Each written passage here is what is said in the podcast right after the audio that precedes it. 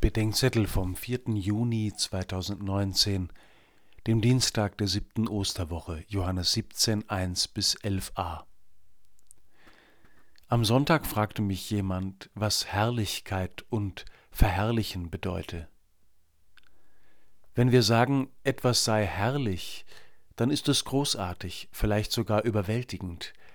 Ähnlich klingt es im Gebet der Kirche, bis du kommst in Herrlichkeit oder denn dein ist die Herrlichkeit in alle Ewigkeit. Das griechische Wort für Herrlichkeit, doxa, bedeutet Glanz oder Pracht und meint unter anderem das endgültige Erscheinen Gottes. Das ist uns verheißen, wenn wir ihn im Tod von Angesicht zu Angesicht sehen. Aber Jesus bittet den Vater schon hier, verherrliche deinen Sohn, damit der Sohn dich verherrlicht.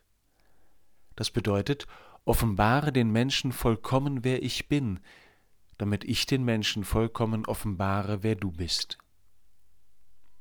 Im Leben, Lieben und Leiden, im Sterben und in der Auferstehung offenbart uns Jesus, wer und wie der Vater ist, und der Vater, wer und wie der Sohn ist. Und diese Verherrlichung ereignet sich schon hier in der Welt, vor allem in der Erhöhung am Kreuz, an dem die Liebe sterbend gegen den Hass siegt, und in der Erhöhung an Ostern, wenn die Liebe des Vaters sogar noch aus dem Tod rettet. Schließlich sagt Jesus von den Jüngern, in ihnen bin ich verherrlicht.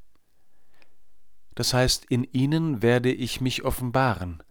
Auch wir gehören zur Herrlichkeitsgestalt Jesu Christi. In der Welt wird die Herrlichkeit Gottes offenbart in ihm und in denen, die an ihn glauben.